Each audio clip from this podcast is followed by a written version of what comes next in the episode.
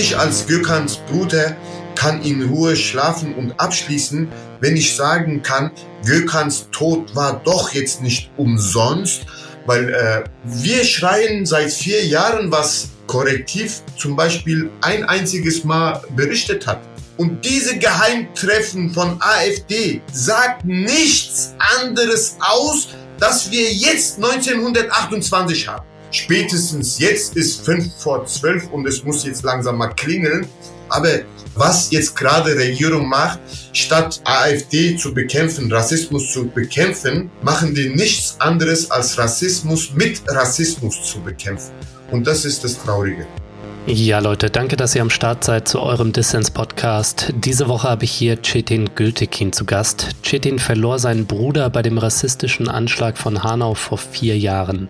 Seitdem kämpft er im Namen von Gökhan und den acht weiteren Opfern für Aufklärung und gegen Rassismus.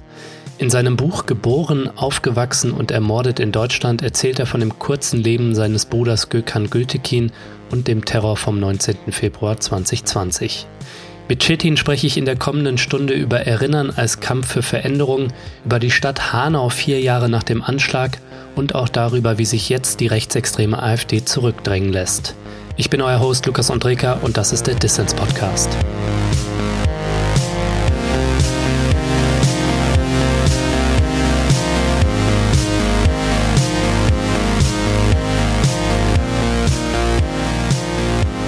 Chetin, schön, dass du beim Distance Podcast dabei bist. Danke dir. Ich danke dir. Ja, wir wollen über deinen Bruder Gökhan sprechen, der bei dem rassistischen Anschlag von Hanau vor vier Jahren ermordet wurde. Du hast ihm ein Buch gewidmet, in dem du natürlich von dem Anschlag selbst auch erzählst, aber vor allem auch von Gökhan als Menschen, ja. wie er gelebt hat äh, bis zu seinem viel zu frühen Tod äh, mit nur 36 Jahren. Das war sicher ein langer und schmerzhafter Prozess, ähm, dieses Buch zu schreiben. Davon berichtest du auch. Ja. Hat Wunden aufgerissen, wie du schreibst. Warum war es dir trotzdem wichtig, Chetin, ähm, der Öffentlichkeit so detailliert auch von deinem Bruder zu erzählen? Ja, für mich war erstmal natürlich wichtig, dass ich dadurch meinen Bruder erstmal unsterblich mache. Aber in diesem Form wollte ich es äh, schreiben, damit äh, es äh, Menschen aufrüttelt, damit man von dieser Ehrlichkeit wirklich äh, Lehren daraus ziehen kann mhm. und äh, wie Gökhan in Lebzeiten durch seine Lebensgeschichte viele Jugendliche den richtigen Weg äh, gezeigt hat, äh, weil jeder, der mit Gökhan in Berührung kam, hat dann am Ende es geschafft, weil Gökhan so Art Lehrer war und denen das richtige Weg gezeigt hat, weil er ja das ganze Falsche ja äh, selbst erlebt hatte. Und weil Gökhan in seinem Umfeld jeden äh, was Gutes getan hat, wollte ich auch außerhalb Hanau, auch nach Gökhans Tod, mit Gökhans Geschichte, die ganze Gesellschaft etwas Gutes hinterlassen. Hm. Ja, ich kann auch nur allen, die uns hier zuhören, sehr dein Buch ans Herz legen. Es heißt Geboren, aufgewachsen und ermordet in Deutschland, das zu kurze Leben meines Bruders Gökhan Gültekin und der Anschlag von Hanau. Es ist natürlich ein Buch über Rassismus, darüber, wie Rassismus vor allem Leben zerstört, das Leben von Gökhan und den anderen Opfern sowie das Leben auch der Angehörigen wie dir. Es ist dabei aber vor allem auch ein sehr persönliches Buch über deinen Bruder und seine bewegte Lebensgeschichte, über eure Familie. Ja. Euer Vater ist 1968 nach Deutschland gekommen aus der Türkei, um hier Autobahnen zu bauen und in der Industrie zu schuften. Gökhan kommt dann wie du in Hanau zur Welt 1982, acht Jahre nach dir.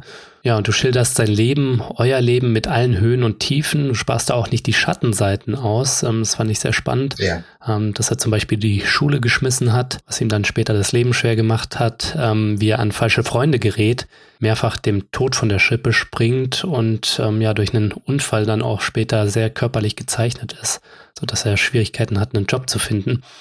Oder auch, dass er anfängt, Cannabis zu dealen und deshalb zweimal in den Knast muss, ähm, was auch damit zu tun haben, dass er nicht von Stütze abhängig sein will, um nicht dem Bild eines äh, von Sozialhilfe abhängigen Ausländers oder nicht weißen Deutschen zu entsprechen. So ist ja so ein rassistisches Stereotyp. Ja. Ich fand es interessant, dass du ja so ehrlich und offen auch über die Schattenseiten von Gökans Leben sprichst und du schreibst selbst darüber, dass das nicht bei allen gut ankam, auch in deiner Familie nicht. Ähm, warum hast du also trotzdem nichts ausgespart, Chetin? Was erhoffst du dir, wenn die Leute ja diese ehrliche Geschichte deines Bruders lesen? Um überhaupt Rassismus überhaupt besiegen zu können, äh, musste ich es so schreiben. Weil es gibt so viele Bücher über Rassismus, aber in diesem Form direkt von einem Betroffenen, der das am eigenen Leib gespürt hat, musste ich diesen Weg gehen. Äh, ich wollte entweder Gökhan so, wie er gelebt, geliebt und gelacht hat, so äh, wirklich schreiben oder gar nicht. Viele, äh, auch aus meinem eigenen Familienkreis, haben ja gesagt, es ist gut, dass du ein Buch schreibst, aber musst du diese Passage seines Lebens auch noch mit reinbringen? Ja, weil äh, ich wollte mit dieser Art auch zeigen, dass wir eher zur schiefe Bahn, zu Drogenverkauf oder zu Kriminalität eher neigen, als zu Amt zu gehen und einen Antrag zu stellen. Das wollte ich damit sagen, weil wenn dein Vater dir das vorlebt, als Rentner noch Toiletten putzen geht, Sporthallen noch äh, äh, Mülleimer ausleert, wie willst du dann als Mitte 20-Jährige äh, zu Hause sitzen, vom Staat äh, Hilfe beantragen, Hartz IV oder Wohngeld oder irgendwas? Irgendwann muss in Gökhan äh, da begonnen haben, weil er diese ganze Handicaps hatte, so wie man sagt, die Hände waren gebunden, er hatte keine andere Möglichkeit, als entweder zum Staat zu gehen, irgendein äh, Sozialhilfe zu beantragen oder Drogen zu verkaufen. Der hat sich für Drogenverkaufen entschieden und später dann die Konsequenzen getragen und ins Gefängnis gekommen. Lieber verkaufe ich Drogen, als Hartz IV beantragen und das Geld, was mir eigentlich nicht zusteht, wenn ich nehme, dann brenne ich zehnmal so lange, wie als würde ich Drogen verkaufen. Mhm. Und es fängt alles damit an, weil er ganz am Anfang keinen Abschluss gemacht hat. Ohne Abschluss mit einem türkischen Namen auf dem Bewerbung Briefkopf merkst du ganz schnell, dass du auf diesen Arbeitsmarkt überhaupt keine Chance mehr hast. Auch Burger King und McDonald's hat nicht mal die Türen für Gökhan geöffnet. Und mit dieser Art hat er diese Jungs in seinem Umfeld gesagt, wenn die sich nicht zusammenreißen in der Schule, wenn die keinen Abschluss haben, werden die das Gleiche erleben, was ich erlebt habe, hat er immer gesagt. Mhm. Weil äh, es bringt ja nichts, einem kleinen Jungen zu sagen, der Pfanne ist heiß, diese Neugier ist da, bis der Junge selbst diese Pfanne anfasst und seine Finger erst davon verbrennt, erst dann wird er lernen daraus, niemals mehr diesen heißen Pfanne zu berühren, sonst verbrennt man sich. Und Gökhan war ein lebende heiße Pfanne und jeder, der mit Gökhan in Berührung kam, hat sich zwar jetzt nicht verbrannt, aber er wusste, was es ist, keinen Abschluss zu machen. Und er wusste, was es ist, falsche Freunde zu haben.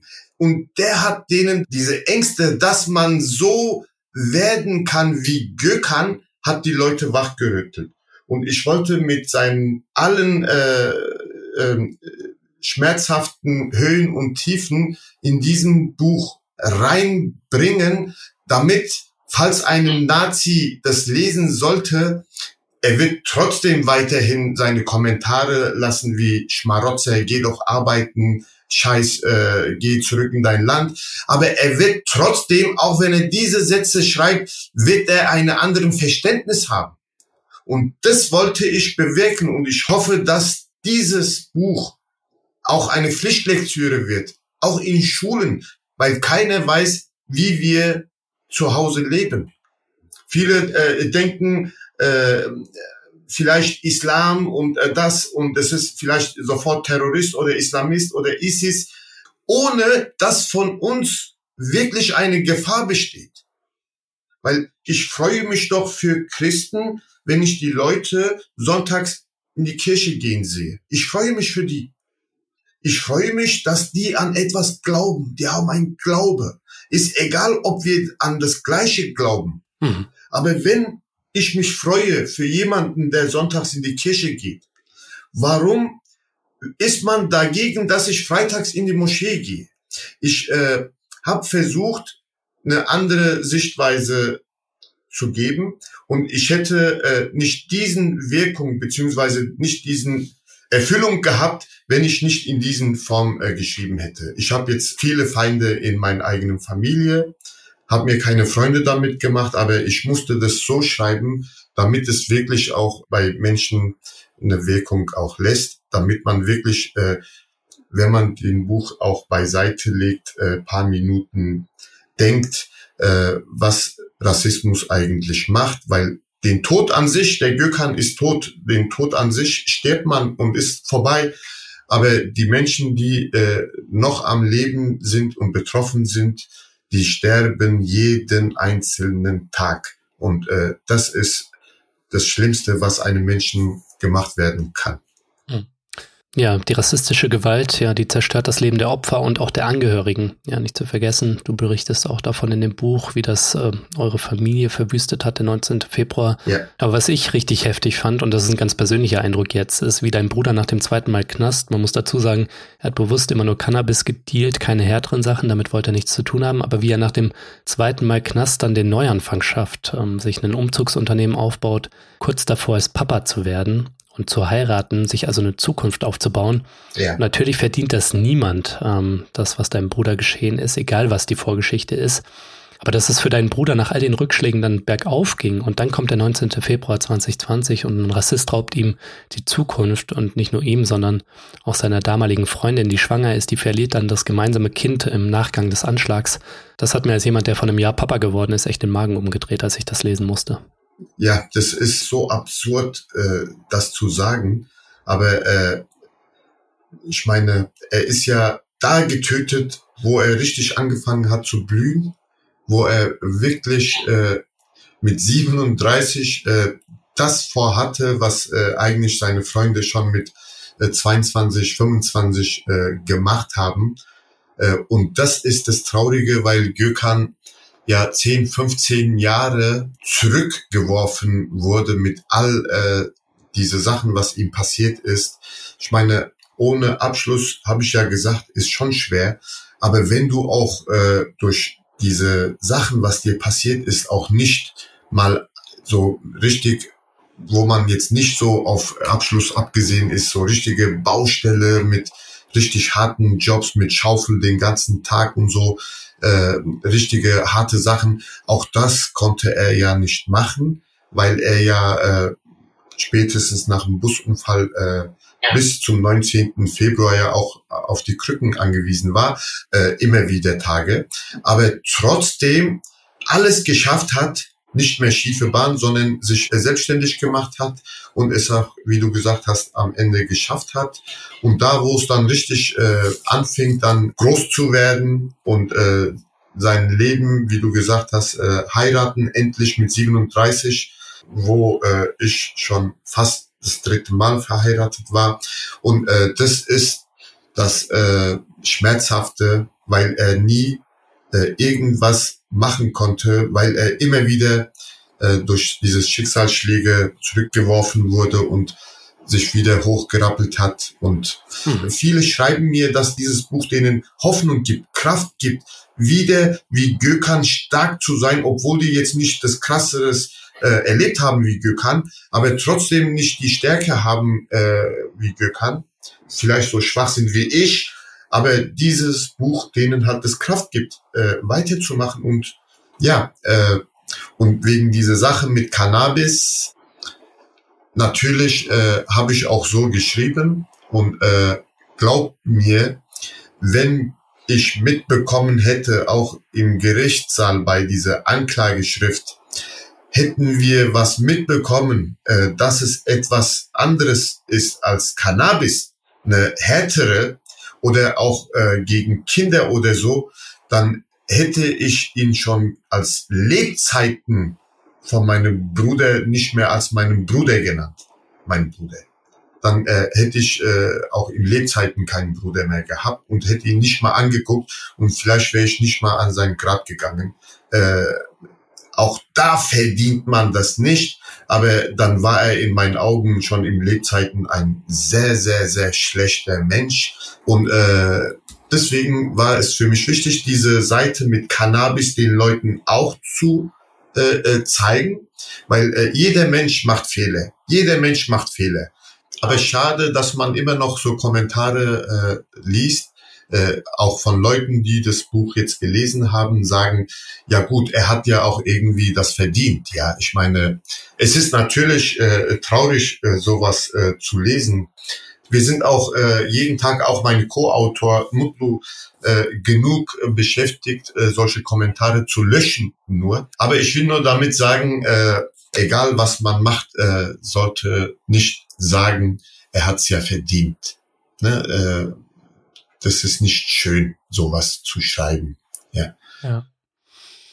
Ich möchte auch jedem unserer ZuhörerInnen, dein, euer Buch ist ja in Co-AutorInnenschaft mit Mutlu Kotschak ähm, geschrieben, äh, möchte ich ans Herz legen, ähm, denn es zeigt vor allem eben auch, was es für die Hinterbliebenen, nämlich dich auch, ne, bedeutet, äh, wenn ein Leben aus rassistischen Motiven ausgelöscht wird, yeah. welche Verwüstung und welche Lücke das hinterlässt. Deswegen fand ich schon ja ein Understatement, könnte man sagen, wenn du dich selbst als schwach bezeichnest.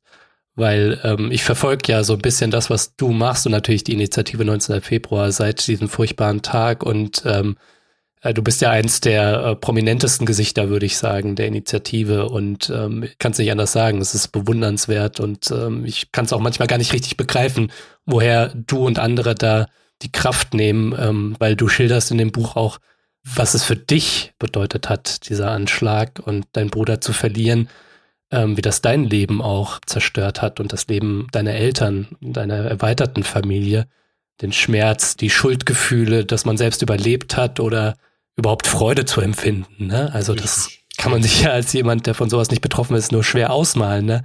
Die Paranoia, die Schlaflosigkeit. Also ich yeah. fand es erschreckend, so wie du schilderst, dass du dann äh, so nasse Handtücher an, an die Tür legst, ne, wegen der Angst vor Brandanschlag und so, ne? Also yeah. deswegen an dich ganz persönlich mal die Frage, hast du auch manchmal mit dem Gedanken gespielt, ähm, dich zurückzuziehen und abzuschließen in irgendeiner Form? Also ich meine, viele Opferrechter und rassistischer Gewalt ziehen sich zurück, weil sie damit nichts mehr zu tun haben wollen, weil sie die Kraft nicht aufbringen können. Und das ist ja auch vollkommen verständlich, ne? Ja. Wie schaffst du es da, dein ganzes Leben dieser Aufgabe zu widmen, deinen Bruder in Erinnerung zu halten und ähm, ja, sein Vermächtnis auf eine Art ähm, mit der Welt zu teilen, dass da irgendwie was Gutes bei rumkommt?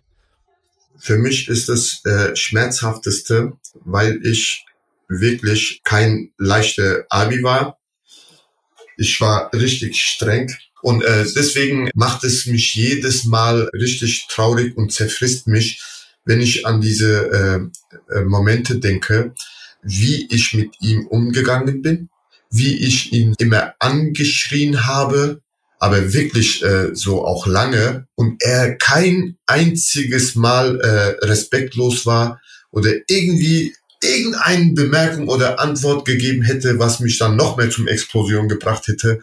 Er hat alles über sich ergehen lassen. Und wie gesagt, das sind diese Sachen, was mich zerfressen und mir keine Ruhe geben.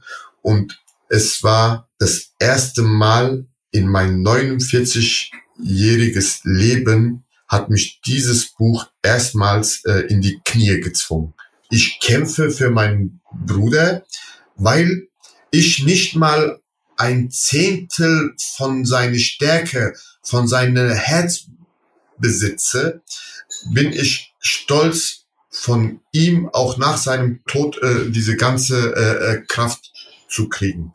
Äh, Gökhan ist der, der mir diese ganze Kraft gibt. Und ich muss aber auch sagen, äh, sollte man nicht sagen, das Glück vom 19. Februar ist, dass wir neun Familien sind.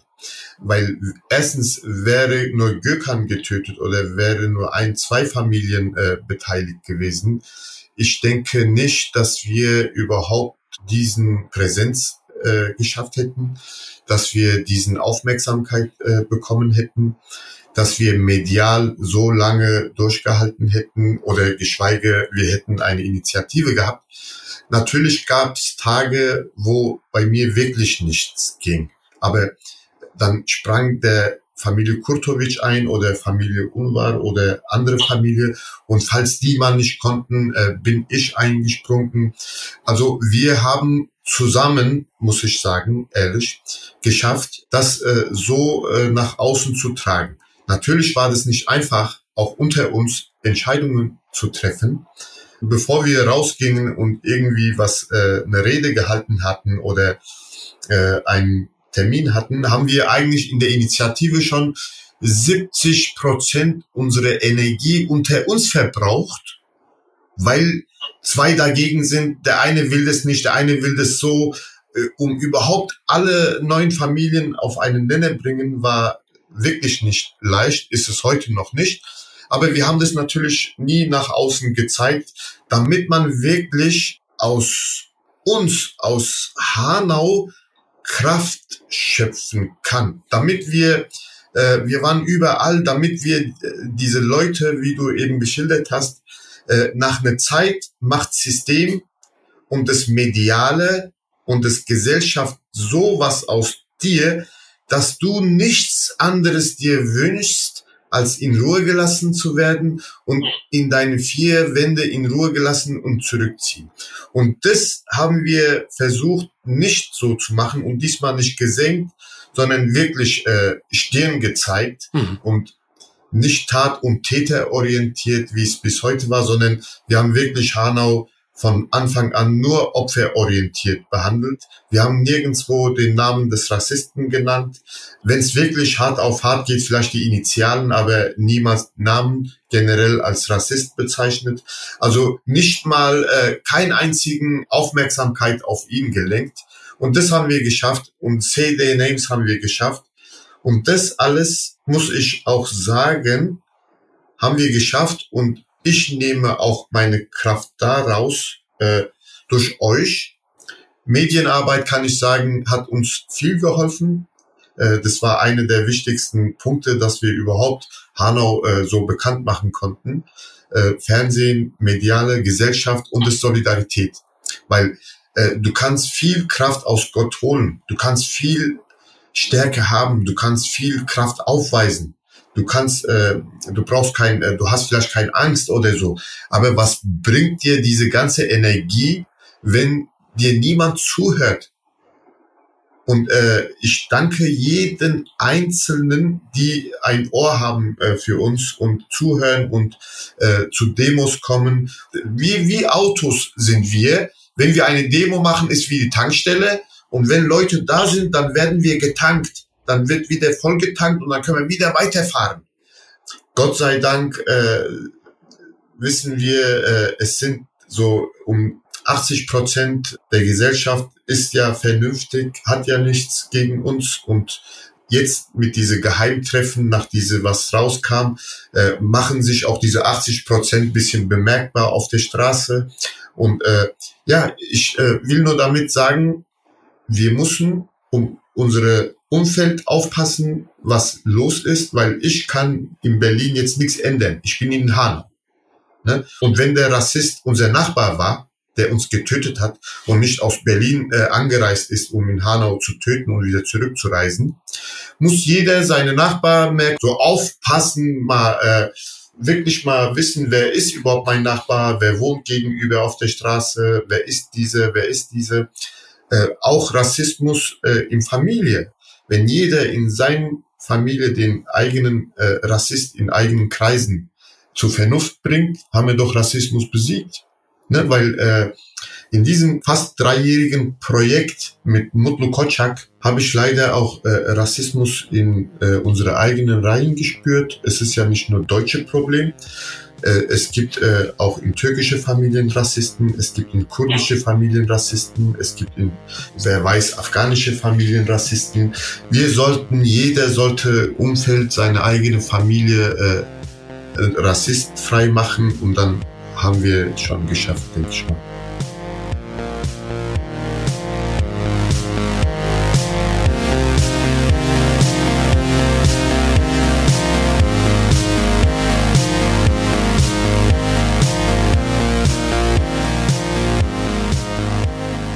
Leute, ich möchte euch in der kurzen Pause hier gerne darauf hinweisen, dass am 17. Februar in Hanau anlässlich des vierten Jahrestages des Anschlags eine Großdemonstration in Erinnerung an die Opfer und in Solidarität im Kampf gegen Rassismus stattfindet. Dazu ruft die Initiative 19. Februar auf, in der sich Überlebende, Angehörige und Unterstützer organisieren. Chetin Gültekin ist da auch dabei.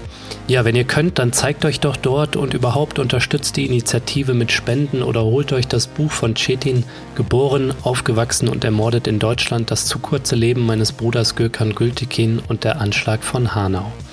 Ja, alle Infos zu Chetins Buch findet ihr auch in den Show Notes. Schaut da doch gern mal rein. Und was ihr dort auch findet, sind Informationen dazu, wie ihr Fördermitglied vom Dissens Podcast werden könnt. Denn gute Inhalte wie diesen hier kann ich nur senden, da es Fördermitglieder gibt, die mich monatlich mit Spenden supporten. Nur so kann ich kostenlos, unabhängig und werbefrei für alle da draußen senden. Wenn du noch nicht dabei bist und es dir finanziell möglich ist, dann schließ doch jetzt gerne auch eine Fördermitgliedschaft ab.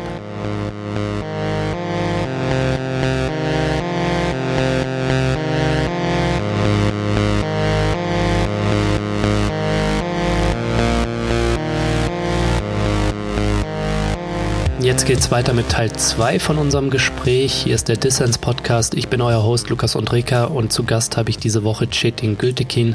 Bei dem rassistischen Anschlag in Hanau vor vier Jahren verlor sein Bruder Gökhan. Seitdem kämpft er zusammen mit anderen überlebenden Angehörigen und Unterstützern für Gerechtigkeit und gegen Rassismus.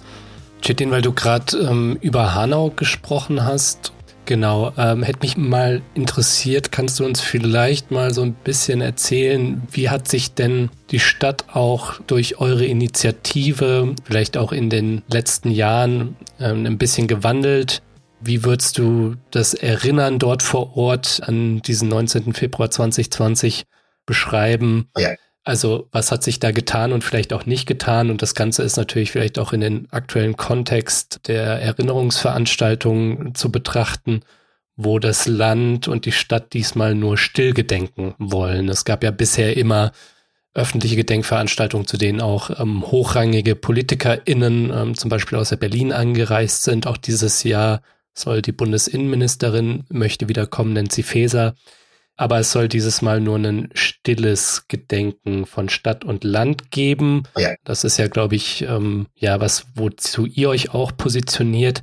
Und ähm, dann gibt's die ganze Diskussion um ein Mahnmal ähm, in Erinnerung an die Opfer des 19. Februar. Ja. Und da gibt's viele Diskussionen drum in der Stadtgesellschaft, ähm, wo das hinkommen soll. Und viele Angehörige haben sich dafür eingesetzt, dass es auf dem Hanauer Marktplatz, ein ganz zentraler Platz in Hanau, dass es dorthin kommt. Ja. Die Stadt selbst spricht sich aber für einen Ort aus. Es soll, glaube ich, so ein neues Demokratiezentrum gebaut werden, was zwischen den zwei Anschlagsorten in Hanau liegt und dass es dort vielleicht hinkommt.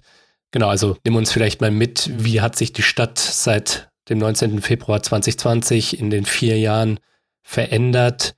Und ähm, vielleicht kannst du uns auch mal ähm, ein bisschen was dazu erzählen, wie ihr als Initiative und auf diese zwei Themen blickt, irgendwie Mahnmal und ähm, Gedenktag. Ja, genau. Also äh, wie du eben auch gesagt hast, wir rufen zu 17. Februar zu einem bundesweiten Demonstration auf hier in Hanau und zum äh, vierten äh, Jahrestag, aber das ist unsere erste äh, bundesweite Demo, weil äh, erste Jahr äh, konnten wir ja nicht wegen Corona.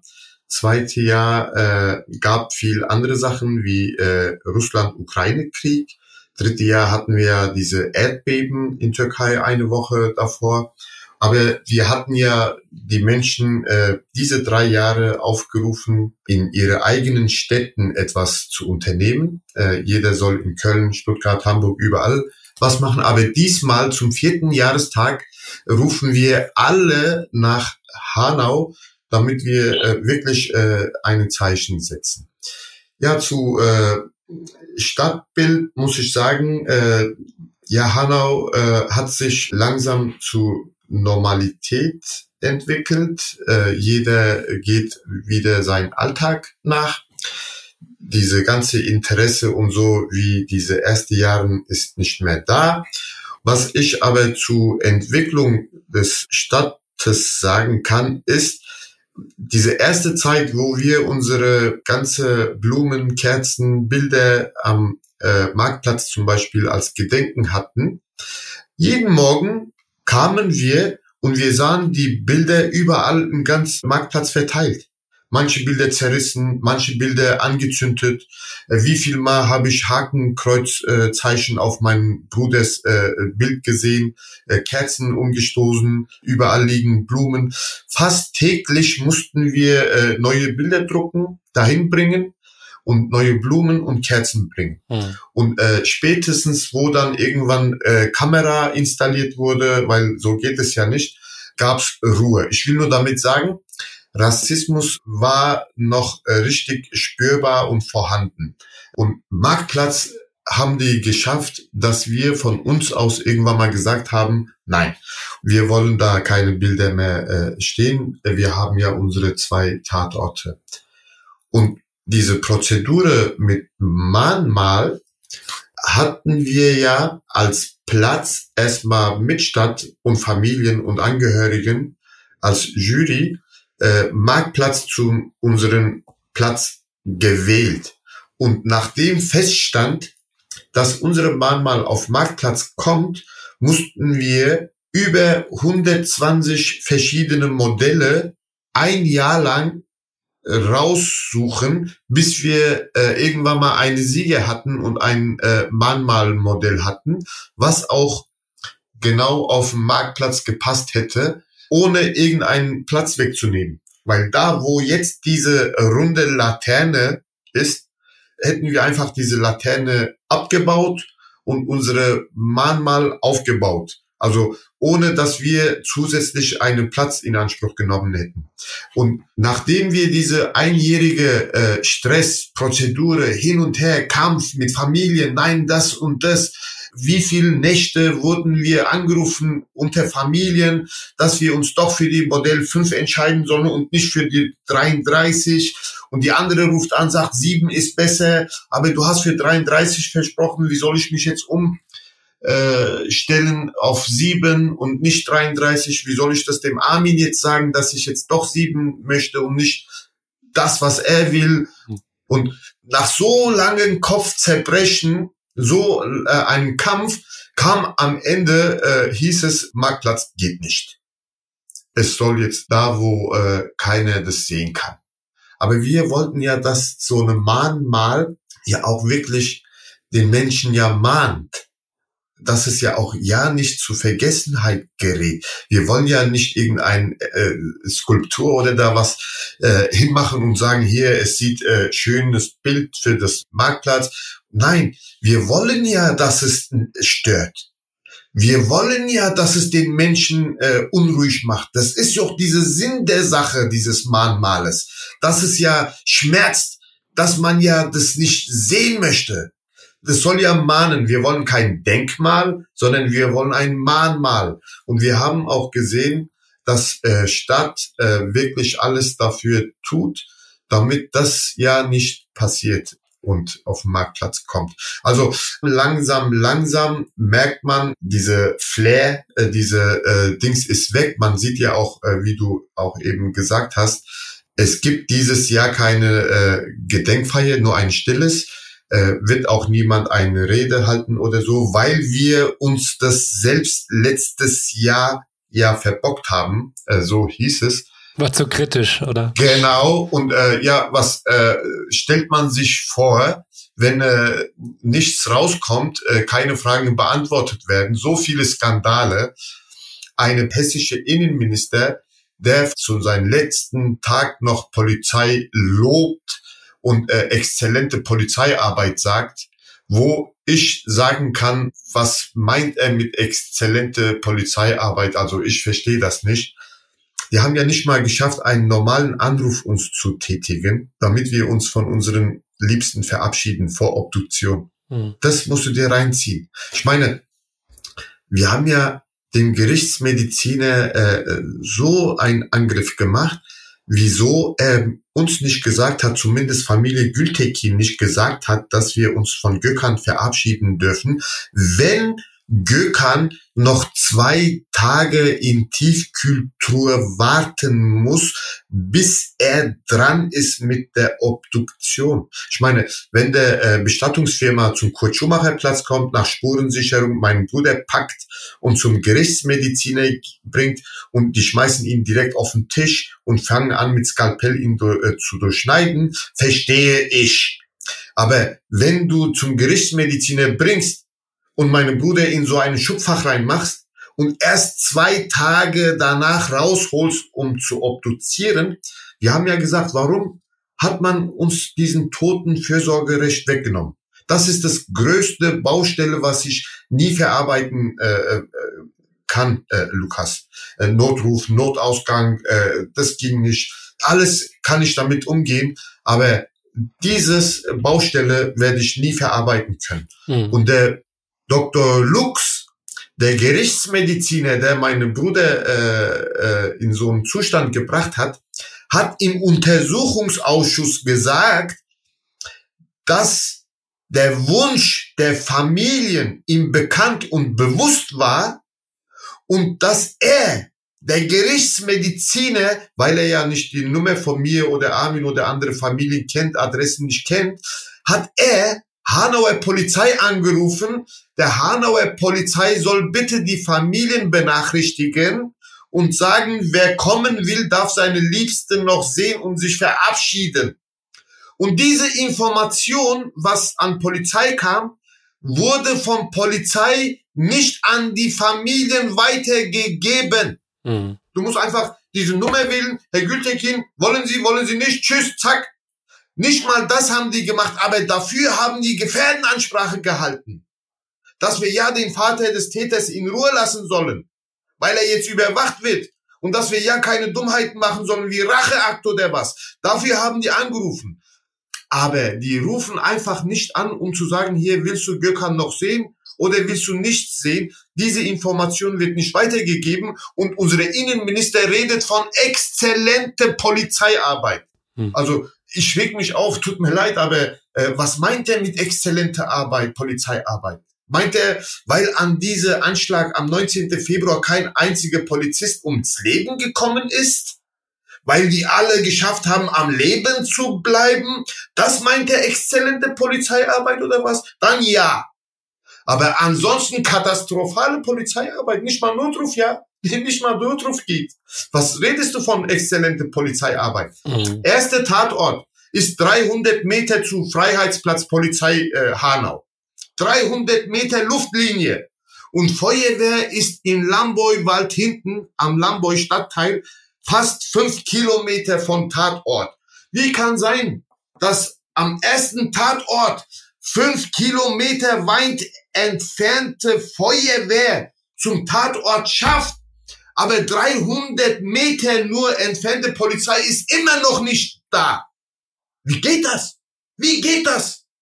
Hm. Sowas regt mich auf, Lukas, tut mir leid, aber äh, also äh, um dein, deine Frage äh, zu beantworten, wir kämpfen seit vier Jahren und wir haben in diesen vier Jahren gesehen, wie Hanau sich entwickelt hat. Natürlich, Solidarität ist da, äh, man kommt nicht bewusst hin und sagt, hier, der Rassist, der das gemacht hat, hat es gut gemacht.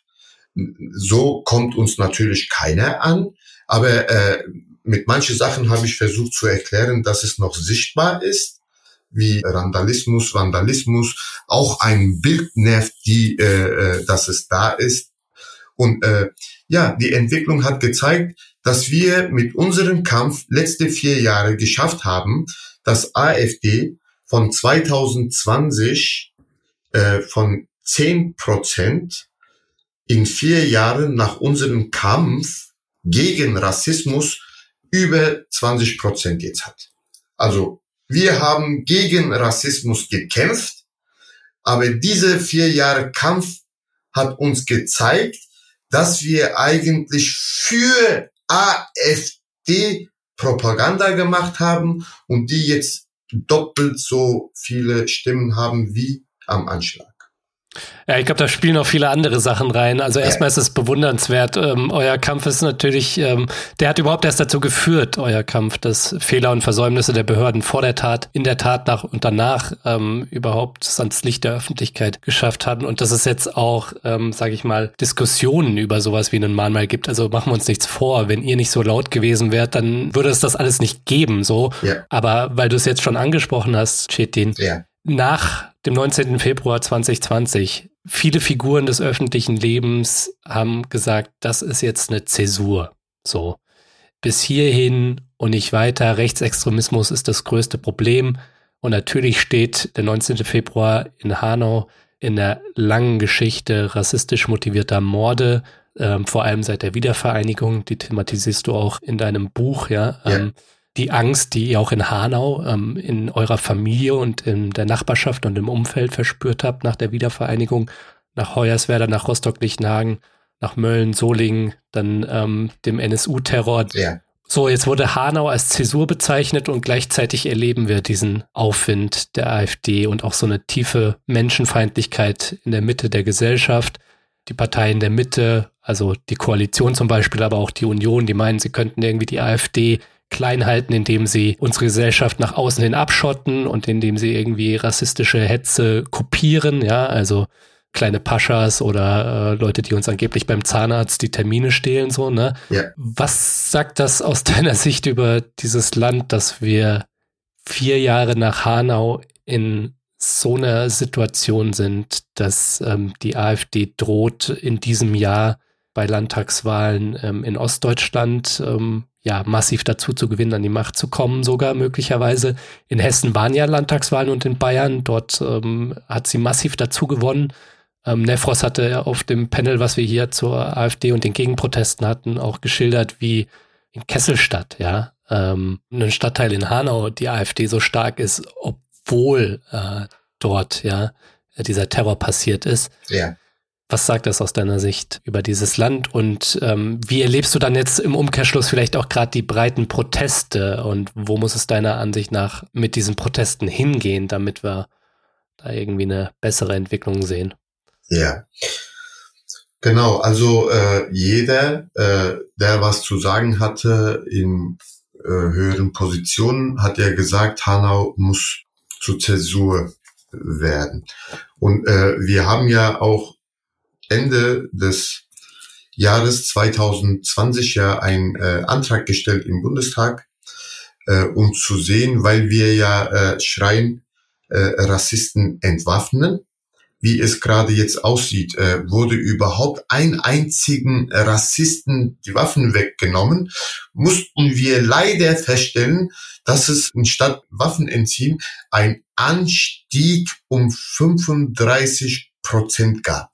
Also bis 19. Februar und ab 19. Februar, seitdem wir Schreien Rassisten entwaffnen, gab 1200 mutmaßliche oder tatsächliche Rechtsextremisten, die zusätzlich noch Waffenbesitzkarte bekommen haben.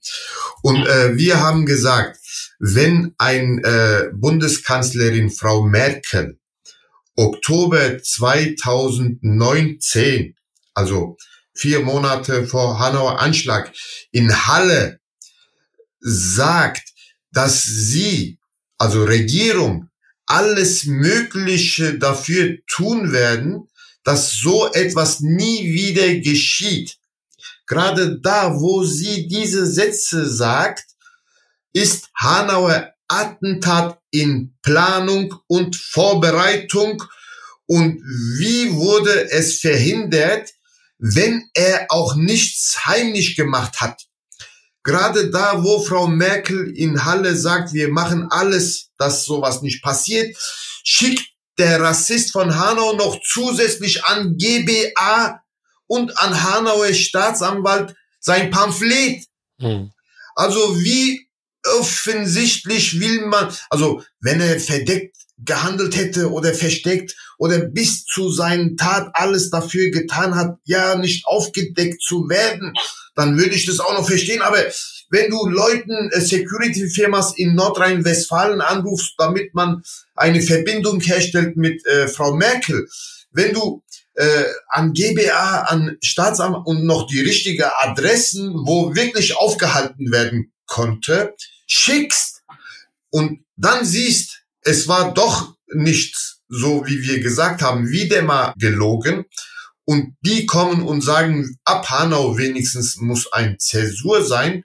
Und da haben wir gesagt, wenn man sagt, man tut alles Erdenkliche dafür, aber man tut gar nichts, außer es laufen lassen und äh, gesehen, was am 19. passiert ist. Und dann haben wir wenigstens gesagt, Herr Horst Seehofer, der damalige Innenminister, wir haben gesagt, wenigstens damit man sagen kann, aus Hanau wurde Lehre gezogen oder ich als Gökans Bruder kann in Ruhe schlafen und abschließen, wenn ich sagen kann, Gökans Tod war doch jetzt nicht umsonst, weil nach Gökans Tod kam schärfere Waffengesetze. Und das hätte ich fast gesagt.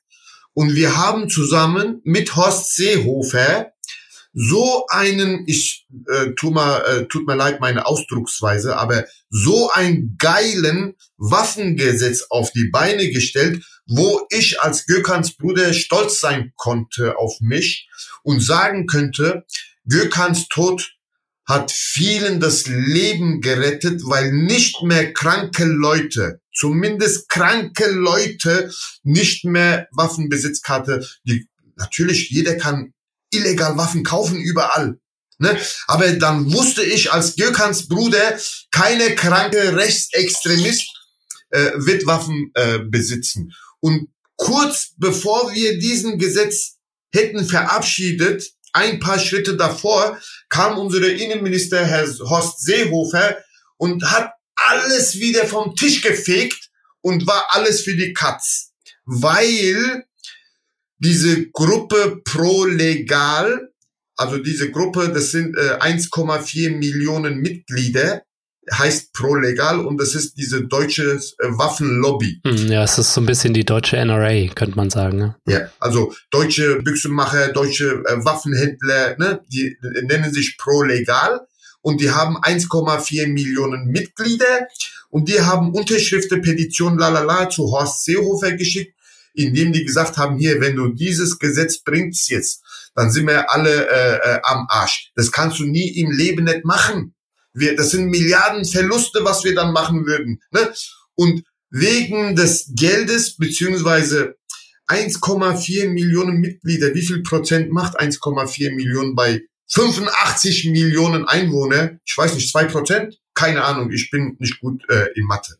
Aber wenn äh, ein bis zwei Prozent diese Bevölkerung diese Gesetze gestalten und entscheiden können.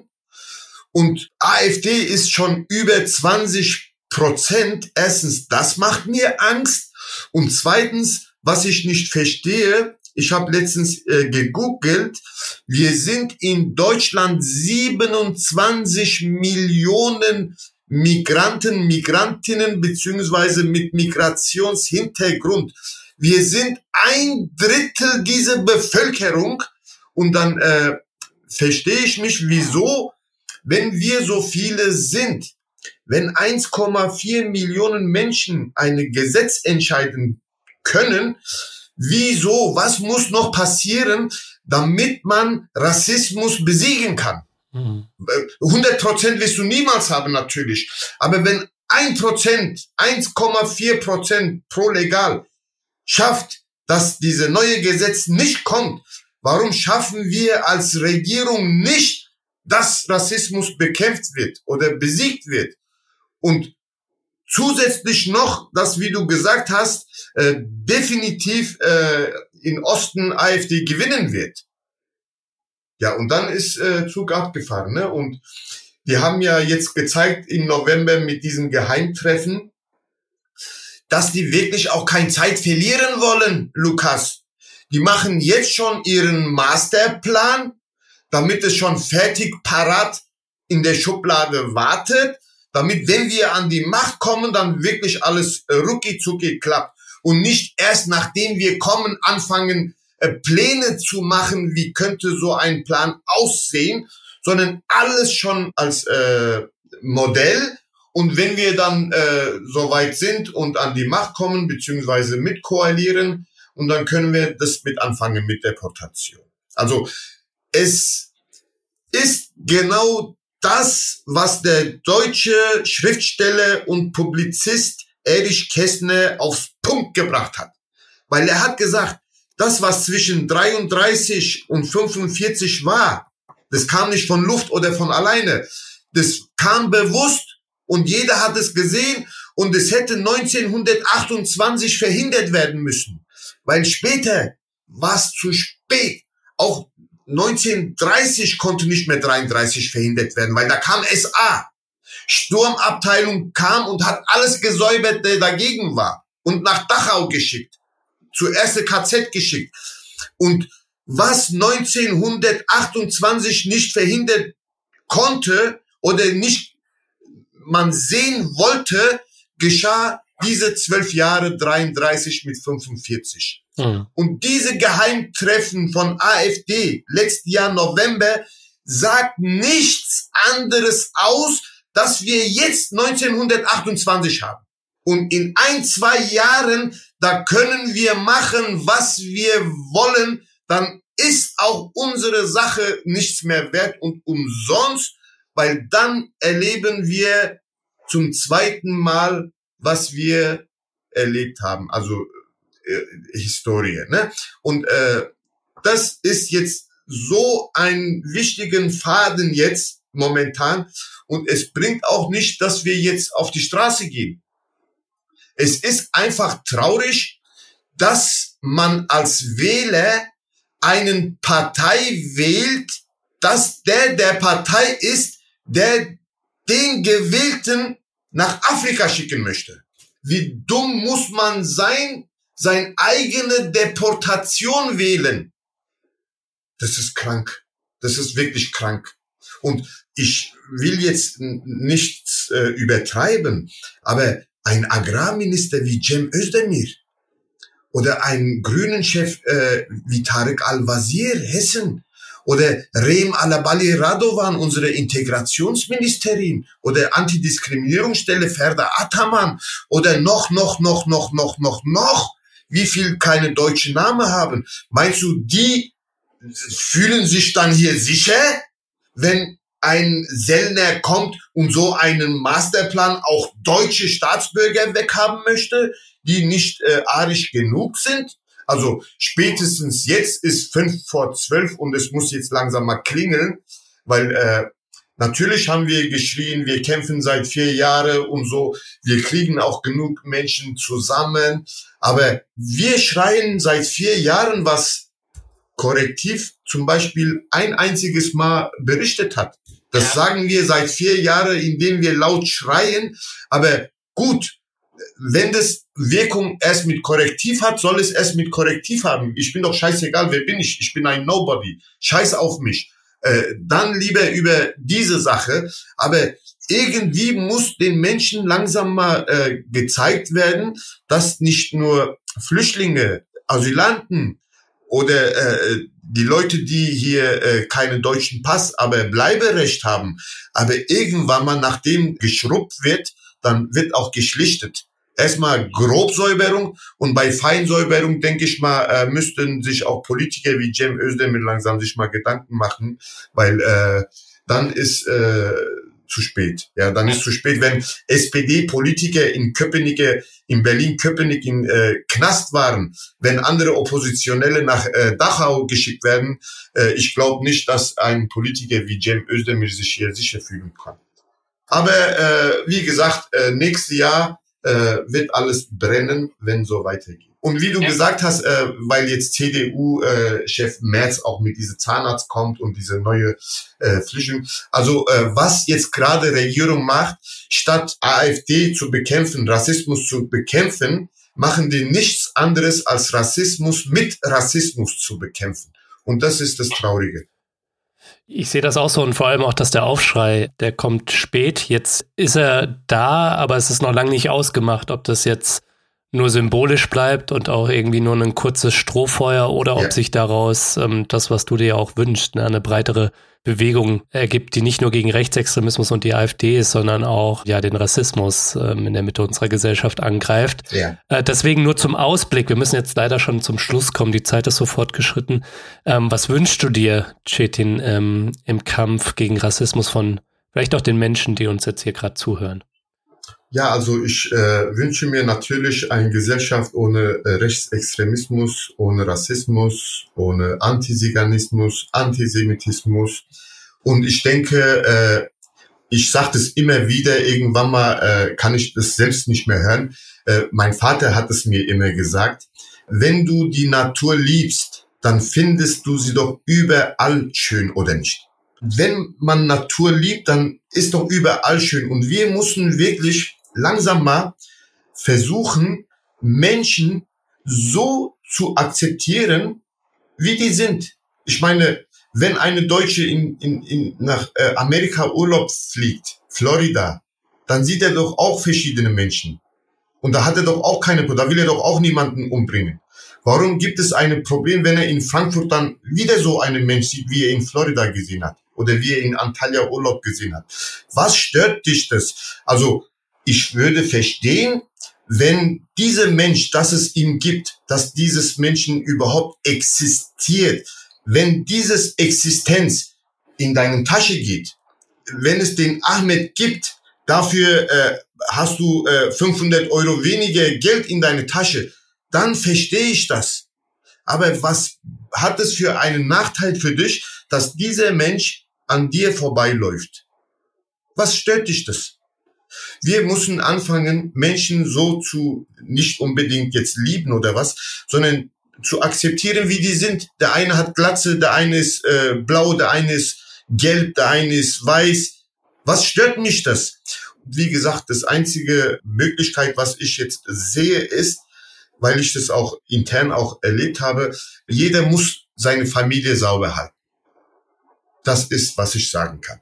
Jeder muss seine Familie von Rassismus, Antiziganismus, Menschenfeindlichkeit raushalten. Also kein Platz lassen und wenn's hart auf hart kommt, an bestimmte Sachen wirklich direkt sagen, wieso er als Familienmitglied nicht gewollt gewünscht ist. Rassismus ist nicht so, dass man sagen kann, ist egal, äh, an äh, was er glaubt oder was er äh, Ideologie gut findet. Nein, jede Familie hat diesen Auftrag, seine Familie rassismusfrei, antisemitismusfrei und antiziganismusfrei zu halten. Jeder hat diesen Job zu Hause. Und wenn jeder das äh, sauber hält, äh, denke ich mal, haben wir es geschafft. Natürlich gibt es äh, Familien, die äh, äh, rassistisch äh, eingestellt sind, wie äh, Familie von Hanauer Täter. Wir wissen, dass der Vater sein Kind so großgezogen hat mit diesem Hass. Und äh, es wird Familien geben, die das so machen. Aber wir dürfen halt denen in unserer Gesellschaft, in unserer Nähe, in unseren Plätzen keinen Platz geben dafür. Die müssen sich nicht wohlfühlen und äh, ja nicht ausbreiten. Chetin, ich möchte Danke sagen, dass du mich hier besucht hast. Danke. Danke.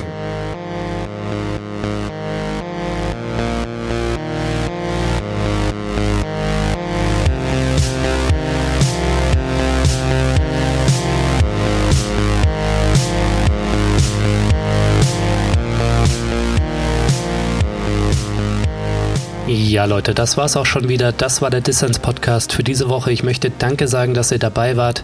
Wenn ihr euch für Chetins Buch oder die Initiative 19. Februar interessiert, dann schaut doch bitte mal in die Show Notes. Da habe ich entsprechende Infos verlinkt. Und ich möchte hier nochmal darauf hinweisen, dass die Überlebenden und die Angehörigen der Opfer vom Terroranschlag von Hanau, dass die für den 17. Februar zu einer bundesweiten Großdemo in Hanau aufrufen. Auch dazu findet ihr Infos in den Show Notes. Ja, und vergesst nicht, damit ich Dissens weiterhin für alle da draußen machen kann, bin ich auf euren Support angewiesen. Erzählt möglichst vielen Leuten von diesem Podcast hier, hinterlasst positive Bewertungen auf den Plattformen und wenn ihr könnt, dann werdet doch Fördermitglied. Alles klar, das war's dann auch von mir soweit. Bleibt nur noch zu sagen, danke euch fürs Zuhören und bis zum nächsten Mal.